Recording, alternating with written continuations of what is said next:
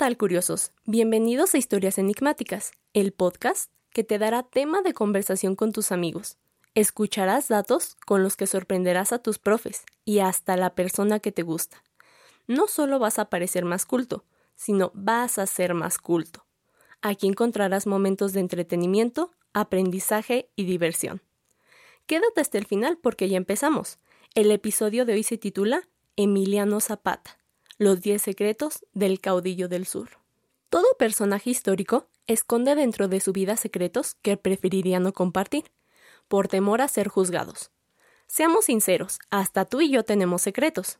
Justamente, nuestro invitado de honor en el quinto episodio de Historias Enigmáticas es conocido como el aguerrido héroe de los campesinos, que luchó por la tierra y libertad, que también ha mantenido secretos oscuros que seguramente te sorprenderán.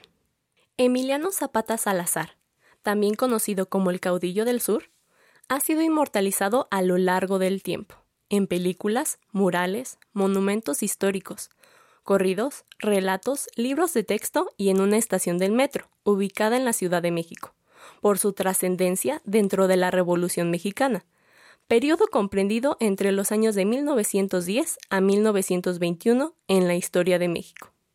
Solo para ubicarte mejor en la historia, la revolución es en los 1900 y la independencia en los 1800. Primero fuimos independientes y después revolucionarios. Pero ya nos adelantamos mucho. Mejor te platicaré la historia desde el principio, con un fragmento de la canción El corrido al general Zapata, compuesto por el abuelo de Ángel Aguilar. Ella quien le dice a Cristian Nodal algo así. ¿Cómo quiere iba a escuchar este podcast? Antonio Aguilar, un cantante originario de Tayagua, Zacatecas, y papá de Pepe Aguilar, le cantó al caudillo del sur, y cito. Nació Emiliano Zapata en un risueño pueblito del estado de Morelos que se llama Nenecuilco. Uy, qué bueno que no soy cantante y soy maestra de historia.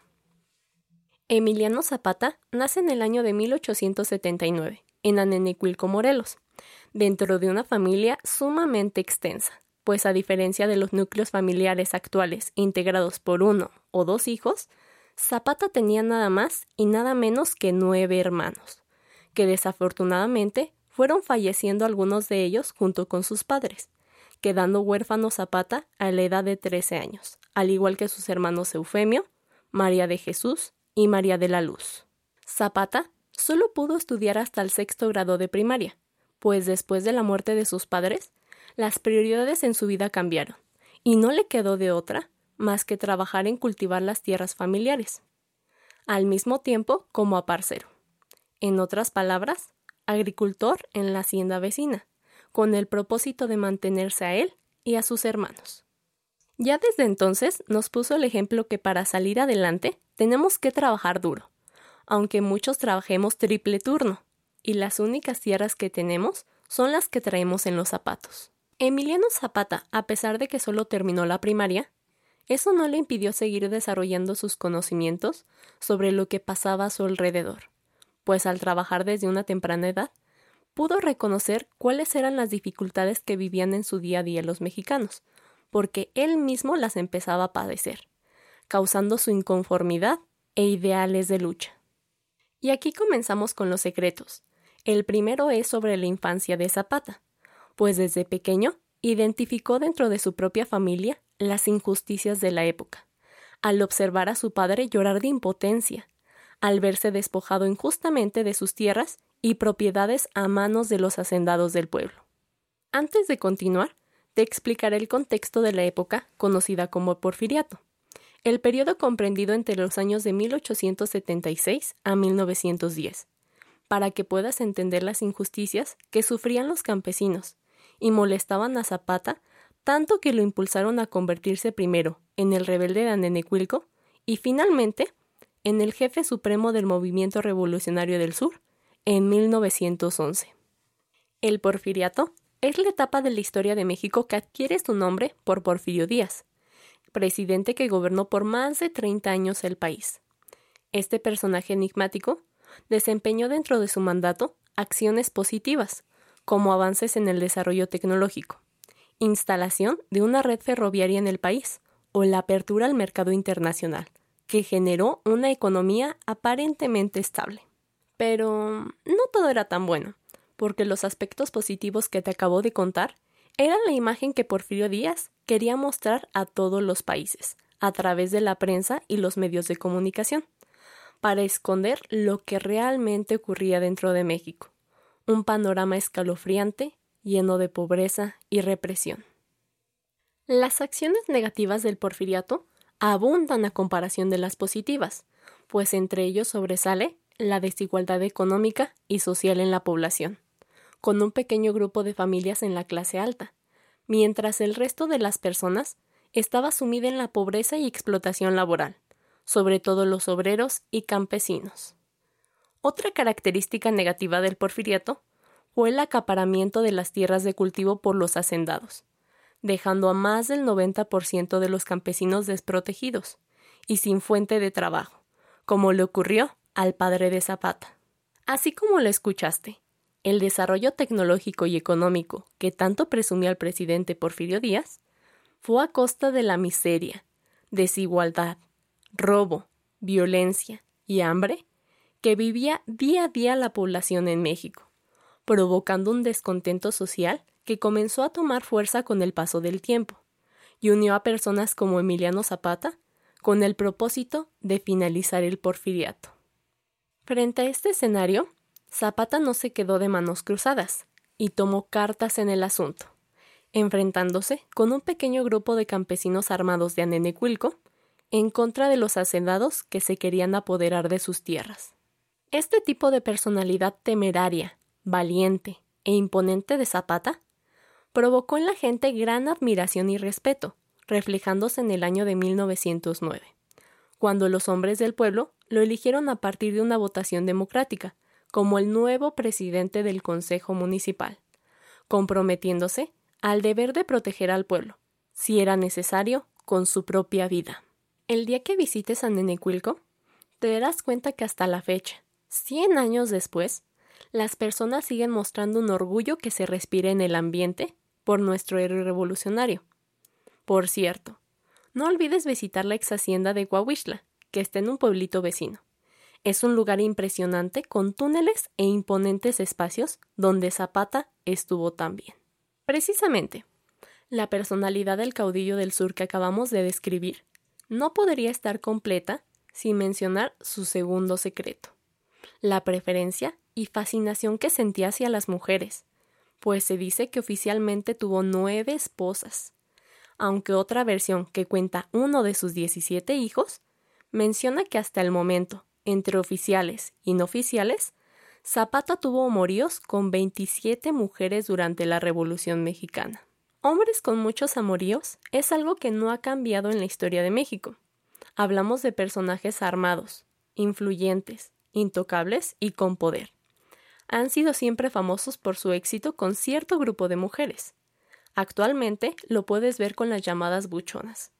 Por ejemplo, si tu novia tóxica fuera entusiasta de la historia revolucionaria, cuando sintiera celos te diría el dicho, estás como Pancho Villa, con sus viejas a la orilla. El tercer secreto de Zapata es precisamente parte de sus excesos, pues las preferencias de nuestro revolucionario del sur coinciden con sus ideales de igualdad, porque existe la historia de que Zapata tenía preferencias también por los hombres y sostenía un amorío secreto con Ignacio de la Torre, el yerno de Porfirio Díaz.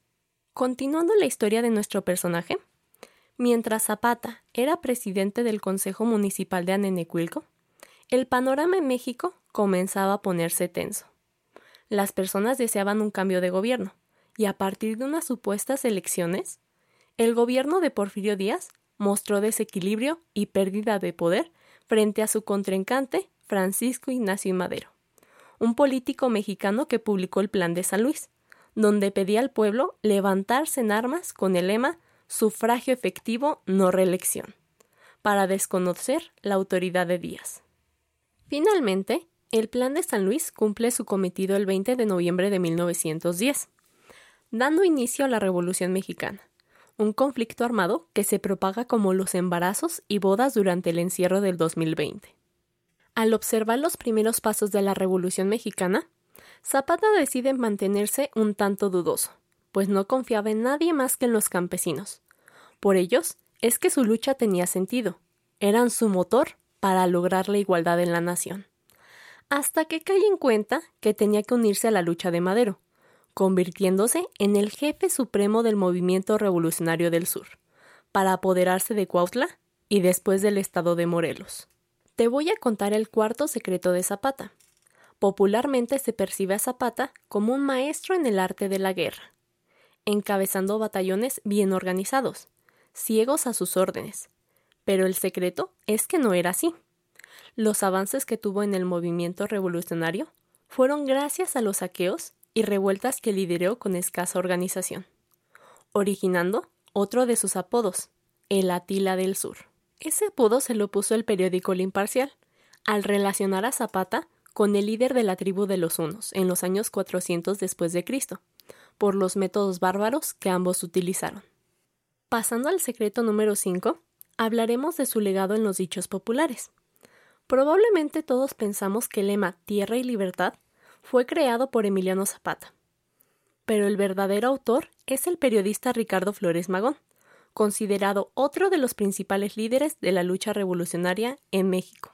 La causa de esta confusión actual es por la relación que tiene el lema Tierra y Libertad con los objetivos del Plan de Ayala, documento donde Zapata plantea los siguientes tres puntos. El primero es pedir la renuncia del presidente Madero, por considerarlo incapaz de cumplir con las solicitudes de la lucha armada y gobernar el país. El segundo informa que como parte del cumplimiento de la reforma agraria, se tomaría un tercio de las tierras de los ricos hacendados, a cambio de una compensación para devolverlas a los campesinos. En caso de negarse, serían tomadas por la fuerza. Y finalmente, el tercero reitera que la lucha armada continuaría hasta lograr su cometido. A partir de los objetivos anteriores, la lucha de Zapata se fortaleció en contra de los esfuerzos del gobierno, siguió avanzando con el apoyo de los campesinos indígenas, con quien se les facilitaba hacer empatía debido al secreto número 6. Emiliano Zapata hablaba náhuatl. El secreto número 7 de Emiliano Zapata es que su lucha se mantuvo además de por los saqueos, también por su necedad, al ser una persona de pocas palabras, temperamento visceral e incontenible iniciativa. Nuestro caudillo del sur tenía la cualidad de sacar de órbita a cualquiera que no coincidiera con sus ideales de lucha, provocando largas rivalidades con Madero, Pancho Villa, Carranza, entre otros tantos que te mencionaré después, y por lo cual su lucha tuvo que continuar más tiempo. De repente Zapata era como tu tío necio del pueblo, que en Navidad se pelea porque le quiere devolver los terrenos a tu abuelita. Después de que el general Victoriano Huerta diera fin al gobierno de Madero, se originó una unión entre los principales líderes de la Revolución Mexicana. Carranza, Pancho Villa y, por supuesto, Emiliano Zapata, con el propósito de combatir a Huerta, quien pronto fue derrotado.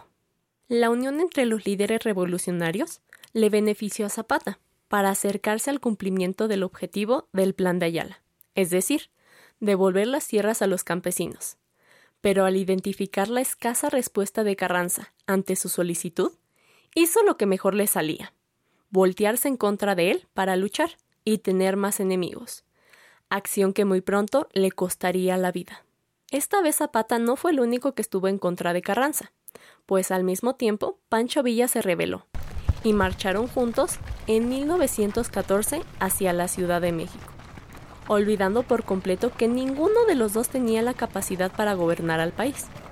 Además de que muy pronto tuvieron desacuerdos, y a Zapata no le quedó de otra más que regresar a Morelos, mientras villistas y carrancistas se enfrentaban en la capital.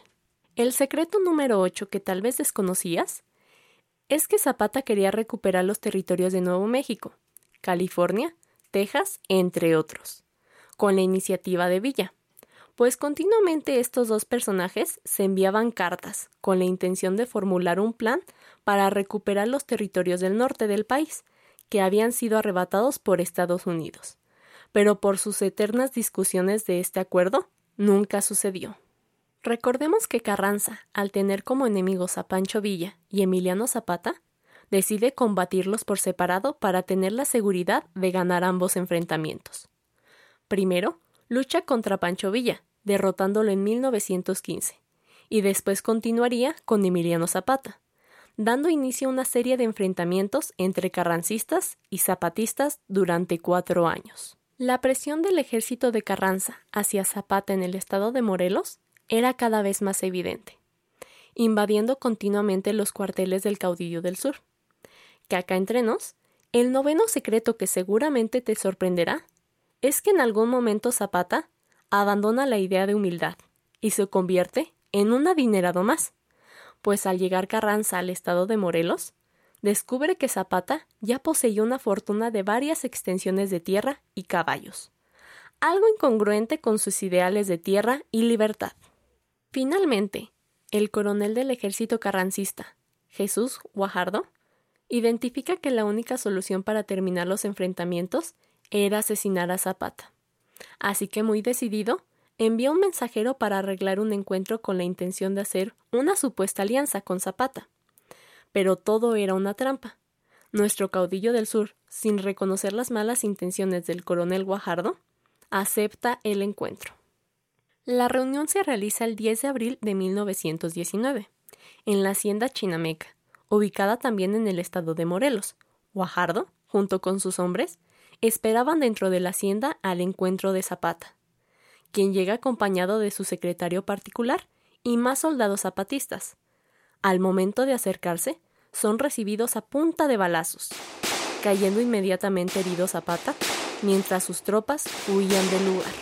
Después de terminar el enfrentamiento, el coronel Guajardo se lleva el cadáver de regreso a Cuautla, con la intención de exponerlo a la población y fotografiarlo para que todo México se enterara de que el caudillo del sur había muerto en manos del ejército carrancista. Aquí te contaré el secreto número 10. Nuestro ahora adinerado y poco humilde Zapata, según se sabe de fuentes no oficiales, además de revolucionario temperamental, era muy inteligente, pues tenía un doble que se presentaba en actos públicos, y el día que fue asesinado, al sospechar que le estaban configurando una trampa, mandó a su doble a la reunión, con el traicionero coronel Guajardo, y el verdadero Zapata se fue al Medio Oriente con su riqueza acumulada. Finalmente, existe una leyenda sobre Emiliano Zapata que trata de inmortalizarlo, porque se cuenta que al morir reencarnó en Santiago Apóstol, a quien en las noches se ve cabalgar con sombrero y en su caballo blanco cuidando al pueblo. Las grandes hazañas y sucesos que escuchaste de Emiliano Zapata ocurrieron en su mayoría dentro del estado de Morelos, provocando en la gente gran admiración y respeto por este personaje que permanece hasta la actualidad. Precisamente, por esta razón el siguiente episodio de Historias Enigmáticas será sobre una lista de lugares emblemáticos e históricos del estado de Morelos. En la actualidad, podemos encontrar diferentes posturas sobre Emiliano Zapata, desde identificarlo como el héroe que luchó a favor de los campesinos y en contra de los abusos del gobierno, o por el contrario, considerarlo como un rebelde aguerrido que luchó aislado en Morelos en contra de todos los líderes revolucionarios. Pero sin lugar a dudas, no podemos negar su contribución y aportes que fundaron las bases de la reforma agraria, que se elaboró 11 años después en el gobierno de Lázaro Cárdenas. Bueno, mis queridos curiosos revolucionarios, hoy me despido al estilo del famoso subcomandante Marcos, quien encabeza el movimiento zapatista que resguarda Chiapas, inspirado precisamente en Emiliano Zapata. Hasta la victoria siempre.